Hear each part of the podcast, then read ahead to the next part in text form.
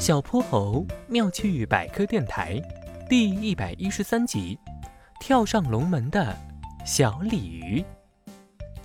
在天鹅女士的带领下，小泼猴、哼哼猪和小伙伴们来到了大名鼎鼎的黄河峡谷。同学们，同学们，快放下手里的相机，听我说。那，看到前面那个高高的瀑布了吗？那里就是传说中鲤鱼跳龙门的地方。待会儿你们就能大开眼界了。嗯，我知道，我知道，小鲤鱼跳上了龙门，就会变成一条腾云驾雾的龙了耶！好期待，好期待！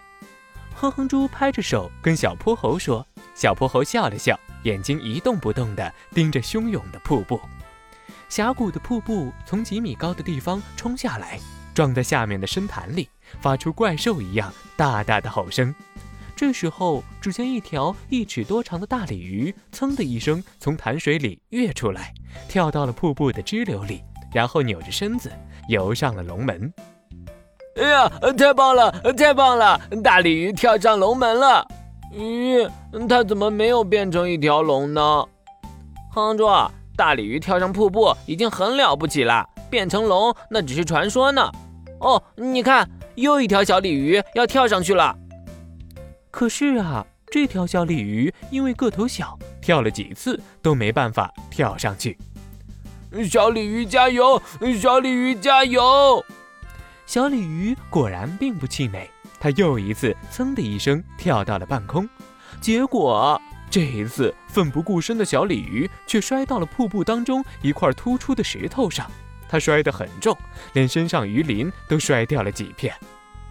小泼猴，小泼猴，你快看，它连鳞片都摔掉了，一定挺疼的。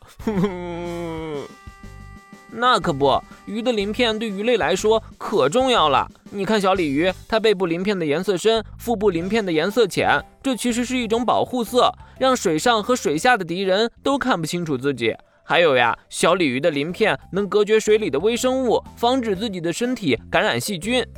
再者说，有了这一层鳞片，它们游泳的时候阻力也会更小，游得更快一些。至于摔掉的鳞片，你不用担心，只要营养充分，小鲤鱼的鳞片还会慢慢再长出来的。小泼猴正说得起劲儿，只见小鲤鱼一个打挺，竟然从那块石头上跳到了瀑布上的支流里，然后摆动尾巴，蹭蹭蹭蹭，也游上了龙门。哇，小鲤鱼好棒！小鲤鱼好棒哟！哼哼猪和小泼猴都开心地拍着手鼓起掌来。坚强不屈、聪明机灵的小鲤鱼，也像自己千千万万条祖辈一样，英勇无畏地跳上瀑布，从此开始了一段人生的新路程。小泼猴妙趣百科，一天一个小知识。如果你喜欢小泼猴，想和我成为好朋友，一定记得点击订阅哦。同时，非常欢迎大家在节目下方留言，把心中的大问题、小问题告诉小泼猴，我们会从中挑出好玩有趣的来做解答和分享。被挑中问题的小朋友还会有一件小礼物送给你哟。